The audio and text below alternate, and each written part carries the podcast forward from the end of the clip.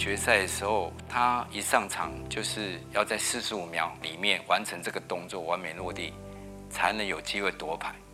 当时他一上去的时候，我根本都不敢看他的动作，我都往地上看。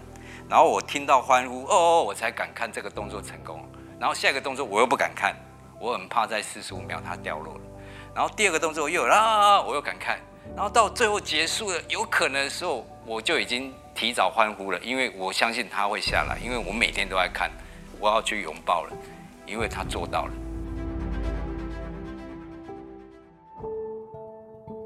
欢迎收听百富一心一意说来听听节目，我是百富品牌大使 Daniel。百富是一间拥有百年历史的酒厂，在这里有许多拥有丰富制酒经验、工艺和热情的匠人，他们用一辈子的一心一意，打造出完美独特的威士忌。而在百富的声音故事里，我们同样用心找寻各个领域中和我们一样拥有相同意志和信念的匠人。他们透过专注坚持，成就了许多伟大的作品。在您品尝百富威士忌的同时，也邀请您品味匠人们的美好故事，感受一心一意所带来的美好价值。准备好了吗？请听百富大来宾林玉信教练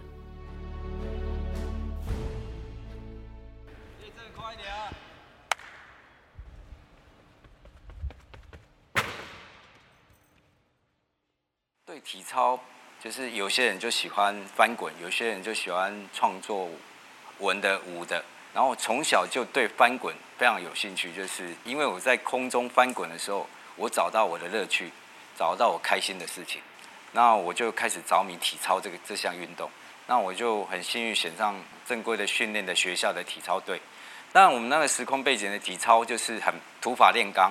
看一个录影带丢进去，哎，你看日本的、欧洲的哦，世界锦标赛那个动作好，你就去练这个动作，当然危险性就加倍，而且我们搞不懂，我们大致上队员都是五六个，然后一定要有一个勇敢的去做这个动作，让我们看到，我们才敢做。那往往都会推出他们家有三个小男生，说我我先来，我有两个弟弟没关系，啊，我怎样没有关系，我我先做，然后呢做了之后，哦哦。后面人不敢做，都往往是这样的动机在让我们学习。然后反思考，我们以前这样的动机是完全不能跟世界接轨的，都往往就是受伤。最怕的就是受伤。你回去到家里，第一个家里就面对，不要练体操了，练体操干嘛？就是受伤。那带你去看医生要钱，不要去练了。那时候是我最伤心的，因为毕竟你受了伤，你很喜欢的运动，你可能这样就就被磨灭你的认真。林玉信，中华台北体操队总教练。关于他的事迹，相信大家都不陌生。二零一一年，电影《翻滚吧，阿信》就是由林玉信教练的弟弟执导，借由剧情片的方式描述哥哥的真实人生。电影中由彭于晏饰演主角阿信，从小苦练体操，虽然因为环境的关系，一度误入歧途。最终仍在教练的鼓励下，凭借着对体操的热爱走回正轨，也拿下全运会跳马冠军。之后更加入国家队，代表台湾参加各大赛事。而在现实人生中，虽然林育信的选手生涯无缘参加亚运和奥运，但他仍然将对体操的热情投注在教练培育上。二零二零东京奥运，鞍马王子李智凯。在体操鞍马单项男子决赛，展现出高难度的汤马式回旋，完美落地，拿下总分十五点四的成绩，也为我国家体操队拿下奥运首面银牌。苦练体操近二十年的李智凯，在得知分数后，第一件事情便是拥抱从小陪伴他的林育信教练，师徒之间的深情拥抱，感动电视机前的观众。也成为二零二零东京奥运最感动的时刻。关于林育信的故事，导演林育贤从二零零五年《翻滚吧，男孩》，二零一一年《翻滚吧，阿信》，到二零一七年的《翻滚吧，男人》，一路推出了横跨十二年的翻滚三部曲。而百富团队这次想借由声音记录的方式，带您听听林玉信教练的一心一意。他热爱的翻滚。不只有体操、时代，还有人生。我接触体操到最后，把三部曲完整的呈现出来，就是把体操这一面让国人知道，这是我起初最想要做的。体操的生命力是什么？体操的元素是什么？然后延续这些小朋友到他们梦想，然后可能往奥运会这个路上，他能帮忙我什么？那我看了三部曲以后，那个阶段上面，我当然是说我的故事并不值得人家去拍，因为毕竟我不是想要让大家知道我训练过程多辛苦，或者我小时候的憧憬是是如何。哦，重点是鼓励很多小朋友，然后鼓励迷失的人，哦，鼓励一些上班族，他可能会被老板所谓的谁谁连或骂，然后。隔天他要再回归给教练再训练，在训练当中还要回归所谓的欢笑哦，这部分上面他写的非常贴切，然后也觉得老天爷很眷恋我们啦。从这三部曲当中，我们真的很顺利，从我们的目标梦想一步一步的达成。彭于晏也可以在这个诠释他的挫折当中，然后成长，然后变成现在的更好的彭于晏。然后我们的部分，我们慢慢让国人知道我们在世界上。体操的部分是有竞争力的，所以我们这样默默的成长到亚运会胜利了，夺了两金金牌后，我们认为我们台湾的体操是有可能在世界发光发亮。然后我们进入了世界锦标赛，我们取得世界前六。那时候我们就知道这个力量非常大，因为在奥运会转播是收视率是第一名的，台湾体操进步了非常多，赢过欧洲的大国跟欧洲的许许多的强国。那部分上面，我们就对体操的部分就更有信心，而且也激励了更多的小选手，想要像李志凯这样勇闯奥运会，再也不是梦想了，有机会甚至可以夺牌。三部曲到最后，把志凯从小时候翻滚吧男孩衔接到他，他真的去奥运会了，他真的这个梦想越来越近了，终究到二零二零年东京奥运，他终于取得一块奖牌。从一个单纯喜爱翻滚的男孩，到挑战奖牌的体操选手，最后成为一个备受期待的国手教练。林育信的翻滚梦从来没有褪去热忱，即便时间对体育选手来说是非常现实与宝贵的资产，但是这么多年来，他的信念来源是什么呢？或许对体育竞技领域来说，自然是要持续挑战。直到取得殿堂级的奥运金牌。不过，对林育信来说，他的信念随着时间堆积，早已升华到更高的层次。当身为一个选手时，他可以追求挑战；而当身为一个教练时，他更愿意付出生命，全心培育新秀。即便几十年的时间过去了，但他所追求的信念并没有受限于时间。他希望借由体操项目，借由自己所做到的事，智凯做到的事，告诉大家一个最简单的道理：透过专注、一心一意的实践，每一个人的梦想和愿景都有机会可以一步步达成。我们默默无闻的时候，一批记者都会在跟在我们身边，我都一直跟记者讲我的愿景跟梦想。然后他会觉得啊、听你在说嘞。然后隔了十年后，这些记者还是跟着我，然后一路看我的成长。最终我们目标达到了。他写了一个很大篇的，非常感动。他说一开始我认识阿信教练，他整天在给我幻想，整天在给我洗脑，整天他说他可以世界冠军，整天他可以去奥运会拿牌，我们都认为是不可能的事情。但我们陆陆续续看到阿信的努力，看到他的。带队的成绩越来越走向他的梦想，他们认为阿信是有可能的，而且真正在巴黎奥运会取得这块奖牌。他说：“我当一个记者是用我的眼睛一路看他们成长，这个不是可以用言语来表达，而且是一个革命情感。他们从小就这样观察我们，到最终我们终于取得了。当然，他最后是说，他们梦想不是用讲的，他们是用。”用生命去表达出来的。我我相信我的一心全部投入在体操，精准度要非常提升。比如说，我一心投入在智凯的按马，我营造他的不一样的成绩，就是他的汤马斯。因为我们十年前就知道这个技术上面移转到按马上面，然后智凯能呈现出来，可能就会造成世界风潮。他能在短短在按马四十五秒全部实施汤马斯，而且就是节奏都是非常快，像跳舞蹈一样。欧洲人非常爱看体操，而且爱看街舞。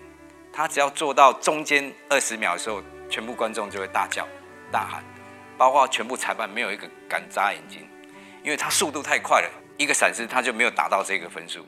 所以每一个人在邻居看他的动作，是在看他的定位。李志凯，他有这个能力突破世界不一样的领域，把这这个汤马斯的全部的套路，到现在李志凯发扬出来以后，全世界都是在模仿他的排列。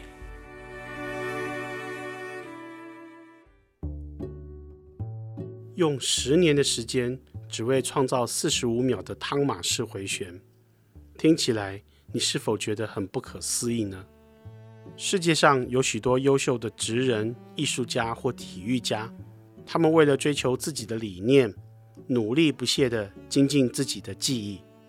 为了追求极致的作品，他们非常乐意在每一次尝试当中吸取经验，直到有一天，能展现出满意的成果。林玉信就是这样的运动家。当百富团队问到他立志为体操界付出的理由，我们发现原因出自于他有着对自身的遗憾，也有着对理想的坚持。更重要的是，他对体操一直有着满满的期望。如果说百富酒厂的匠人们用一心一意制酒，是为了成就独特风味的威士忌。那么，对林玉信来说，他想追求的理想成果，就是成就一个个厉害的体操选手。他立志要为他们传承经验，提供方法，而不是单纯用土法炼钢的方式去碰撞热情。同时，他更希望透过他的经验传承，可以把体操带来的美好梦想分享给新生代。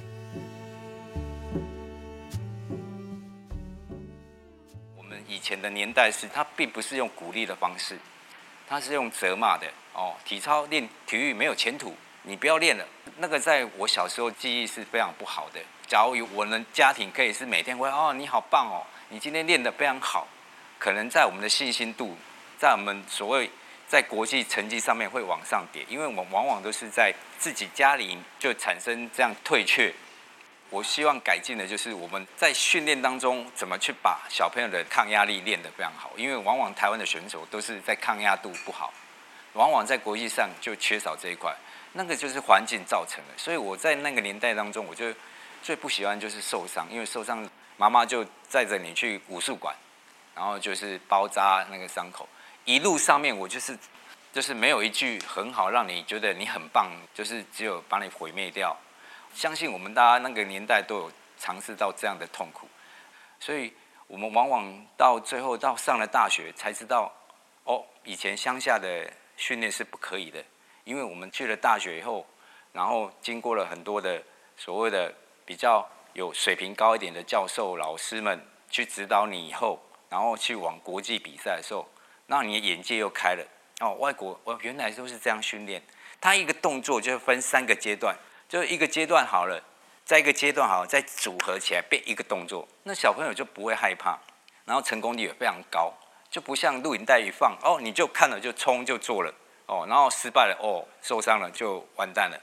但外国绝对不允许这样，他们必须把基本功练得非常扎实，都很扎实以后把它组合起来，就一个很漂亮的动作。那我们就开始会知道哦，原来体操就是这样去练的，并不是土法炼钢，并不是所谓的。用什么生命去拼出来的？哦，退役后才会想到以前体操是多么美好，因为它帮助你太多事情了。我我就想回馈，把体操带来更美好的梦想给更多优秀的小选手。比赛的情绪现在比较抓了，就是每一场上去你就觉得从选手的身份变成教练的身份，这样的过程需要如何调整与转换呢？复制自己的经验与传承，看来会是一个标准的答案。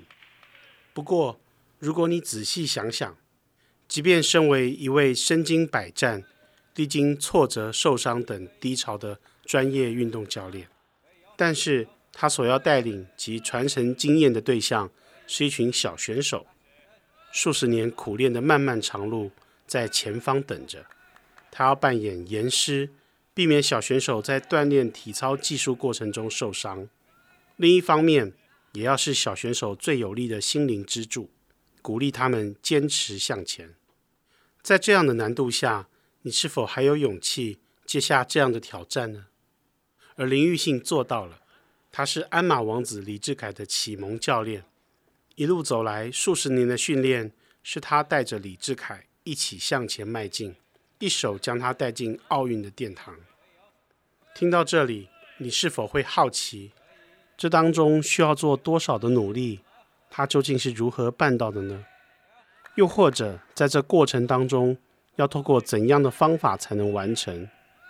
接下来我们来听听这位人称“魔鬼教练”的林玉信，他在体操的独到之处。选手的角色转换成教练的时候，你有很多事情要去成长，要去磨合。为什么？小朋友会持续的往梦想，有些人就是中间就退出了。这部分我尝试了非常多的小朋友，大概百人以上，终究才能选出七个小朋友。这七个小朋友，他们为什么这么开心的会在体操馆里面，然后会很热爱体操？当然就是我们在这七个小朋友当中，就会让他学习很多他向往体操的方向。那个时代开始，然后我们才引导到变成一个选手。那选手阶段非常难，因为他们从来没有比赛过，也从来在乡下长大，他也不晓得练这个到底要干什么。当然，这个部分上面就开始会有有落差，因为会严格性的，可能有些就撑不住，他会自行离开了；有些就会坚持在这边。毕竟到奥运会可能只有一两个，在我们台湾那个阶段的环境上面，不可能七个小朋友都去奥运会。这样的的循环竞争之下，我们必须找到资源。找到帮助他的资源，所以我们花了很多资源来赞助他，然后取得经费以后，我们去外国，哦，去异地训练，让小朋友看到外国小朋友并不是多厉害，而且都跟我们都是非常接近，让他们更加的信心，然后来导正他们所谓的往国际的方面。啊很小就启发他这样的一个所谓的想象到国际去取得奖牌。那到了国高中以后，那个时候的目标就会越来越大。我的责任就越来越大，必须要把他们包装到最好。然后一个重点就是，他们热爱体操，他们对体操的向往非常高。就是我从小时候灌输他的理念上面，他终于在他长大的时候，他把理念融合在体操里面，然后成为他最大的梦想。对林玉信来说，从小的引导和启发是身为教练最基础的功课。而身为孩子们的教练，他把自己当成每位选手的家人，他更相信每位孩子都是独一无二的。他尽量在每一个环节当中运用同理心，帮助孩子们不留遗憾的成长。如果能重新来过，他希望当年的自己也能避开旧时代的错误观念。而在新时代的环境下，他更是积极探索孩子们的需求。在体操之路上，他希望能提供正确的方法，帮助他们避开阻碍，踏上捷径。我们都知道，错误是透过经验可以避免的。然而，新时代的捷径又是什么呢？担任教练多年的他发现，孩子们都拥有独一无二的想象力。如果运用他们最擅长的想象力，发挥在体操项目上，那么这些潜力，一定可以带来丰硕的成果，而他最终透过意象练习这样的方式，为孩子们的体操之路打通任督二脉，奠定更扎实的基础。你知道什么是意象练习吗？它对体操的训练又能带来哪些帮助呢？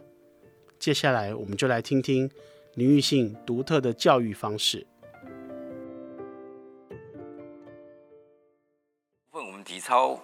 用身体肢体去训练的几率数量不多，几乎都在空中做，所以你数量顶多十次你就大概累了。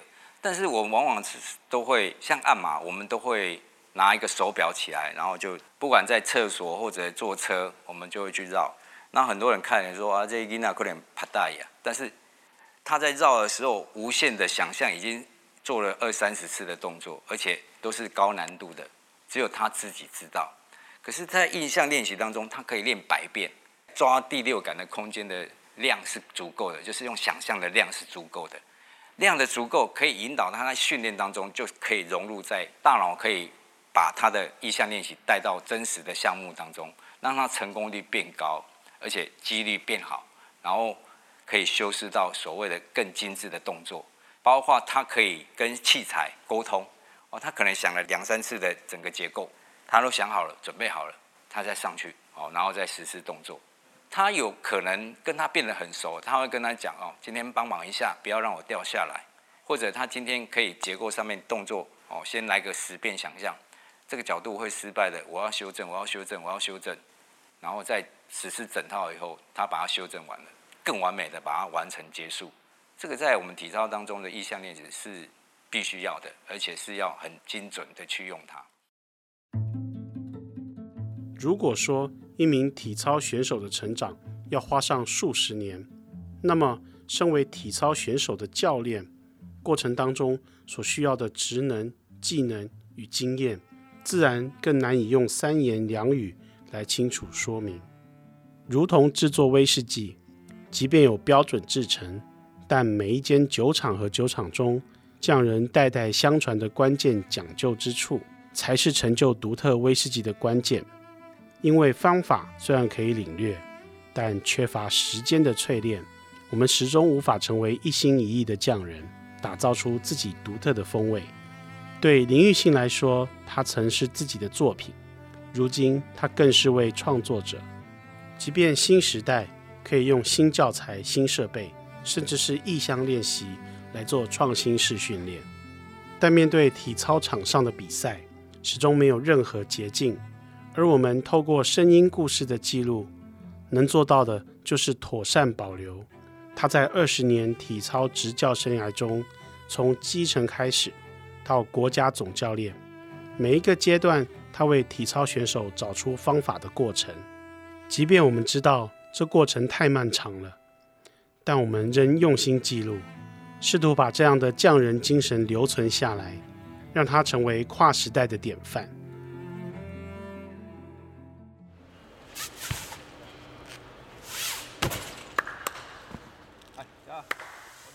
因为每一个层级，像翻滚马拉松，小时候我们非常凶，因为我们怕他受伤。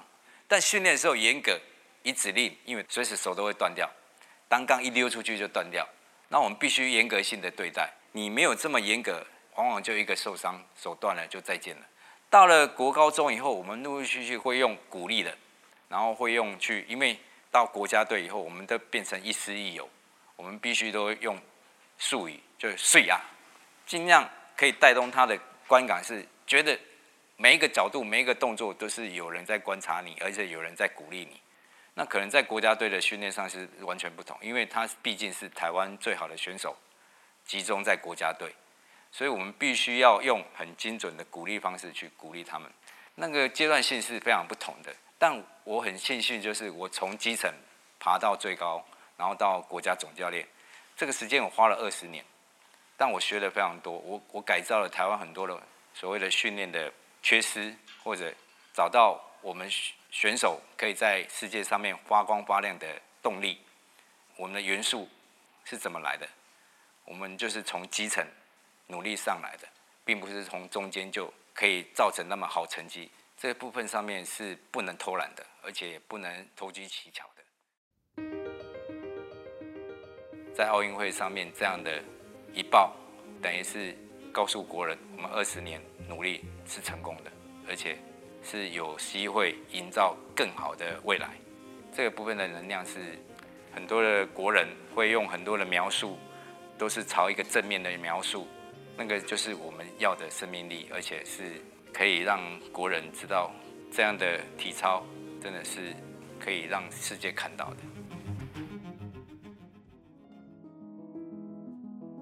听完林育信教练的信念来源，以及他执教多年的方法。接下来，我们要来探索他对体操的一心一意。从选手生涯开始，他便用尽全力。当时的他想要尽情享受翻滚的美好。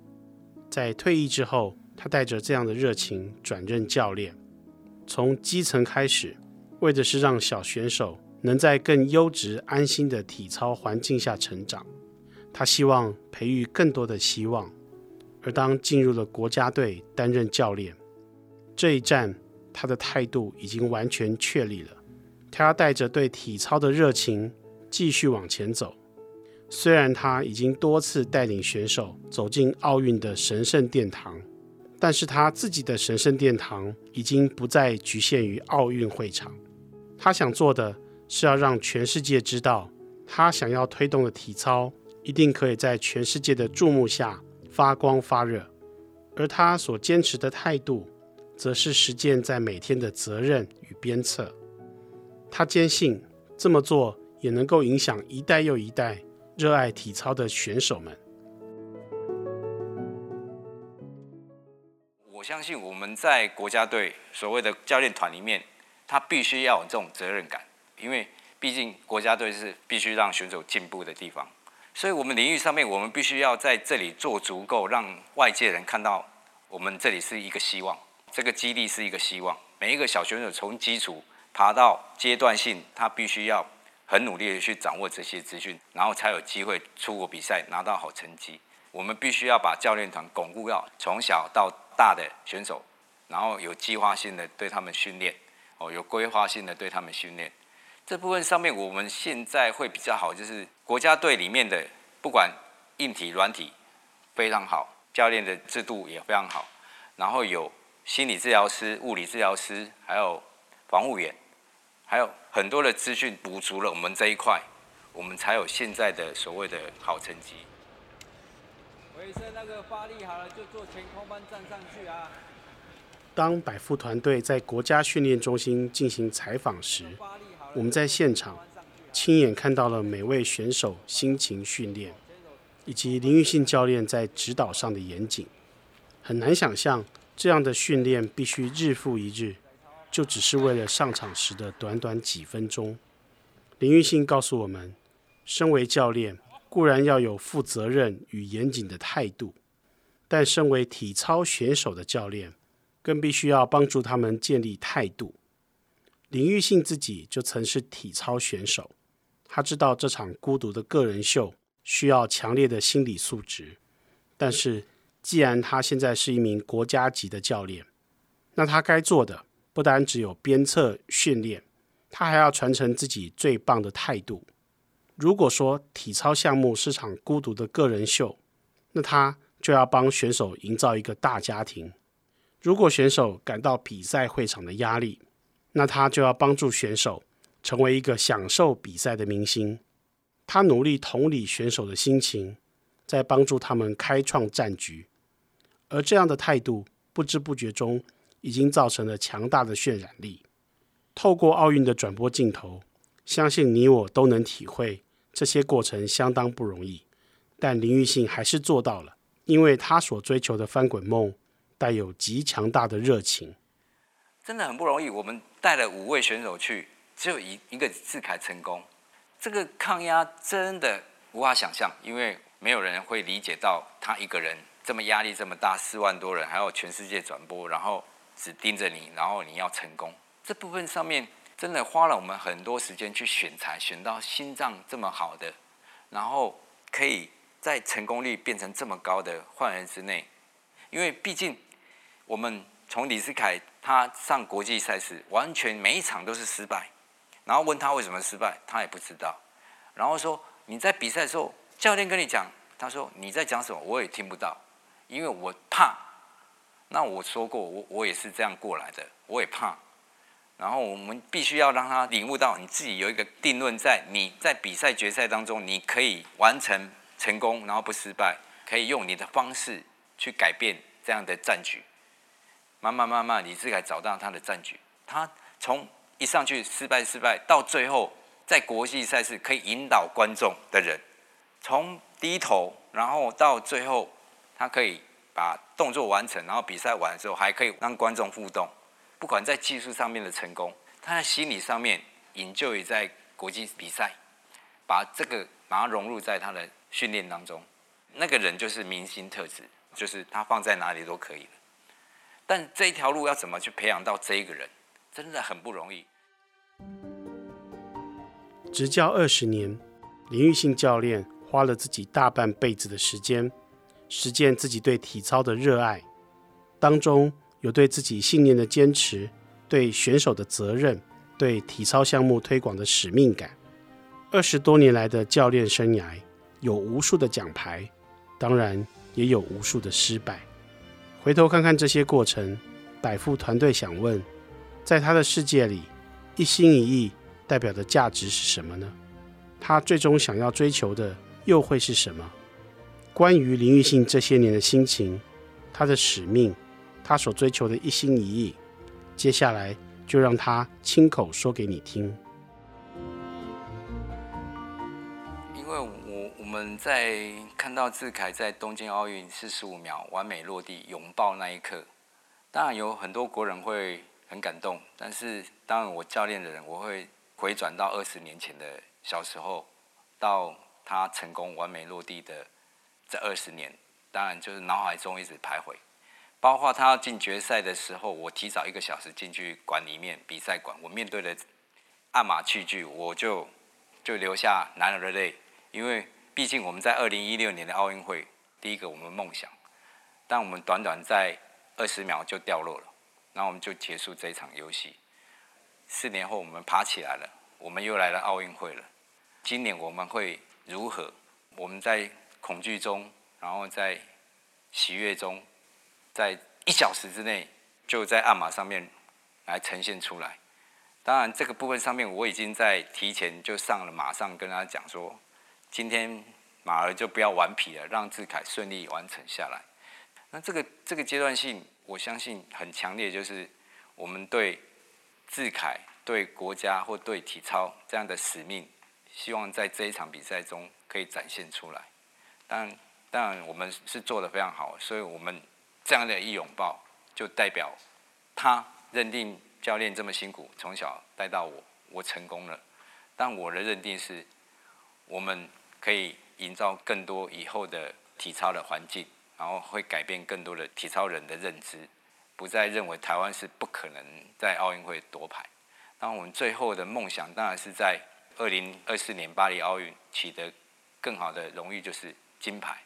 因为志凯说他要拿下巴黎奥运金牌，但我们最终还是希望能带台湾队整体上面在团体上面更加进入所谓奥运会的资格赛，然后取得奥运资格，让台湾队再一次用团体的机会进去奥运会。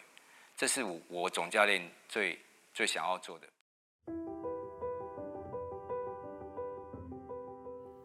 当我知道要去左营国家运动训练中心采访时，我很兴奋和期待，因为我将亲眼目睹台湾最优秀的国家队选手集训的地方。阿信教练跟我们分享，体操和其他团队运动不同，选手是一个人专注的练习再练习。这个漫长练习过程是安静寂寞的。这时候，一位身形精壮的年轻人走进来，径自开始热身，走向鞍马。教练跟我低声说：“他就是李志凯。”他在菜市场遇到四岁的李志凯，因为他很爱翻跟斗，所以才说服阿凯的父母带他去学体操。一个本来在菜市场的捣蛋鬼。遇到知道他潜力的伯乐，阿信教练用两三小时的访谈，也讲不完他们二十年的师徒之情。这让我想到，在苏格兰的百富酒厂，许多匠人的工艺都是师徒制。例如，百富就有一对忘年之交的师徒，一位七十几岁、全球威士忌产业最资深的首席调酒师大卫史都华。二零一八年，看中了一位进公司四年、才二十六岁的实验室科学家凯西麦肯尼，将这位年轻人纳入门下，成为关门女弟子。大卫也将他六十年在酒厂工作的经验与制酒技术，一天天手把手地传授给凯西。他必须学习四百种威士忌的风味，还有如何创作各种属于百富酒厂风格的威士忌。凯西也在大卫的指导之下，开始创作他自己发想的威士忌。百富故事系列十二年糖心项目，就是凯西创作的第一款百富作品。香甜的蜂蜜风味，带着清新的柑橘水果调性。我认为这款威士忌很适合纯饮。我们去聚餐吃海鲜热炒，这款清甜的威士忌特别适合搭台菜。我想，百富建厂一百三十年来，能够以传统工艺与创新制酒来制作威士忌，并将这个蜂蜜水果的经典风味代代相传，背后的功臣就是这些酒厂各个岗位的师徒们。因为有他们的新传，我相信未来我们还可以继续享受我们手上这杯百富威士忌。我是百富单一麦芽威士忌品牌大使 Daniel。我们下一集再见。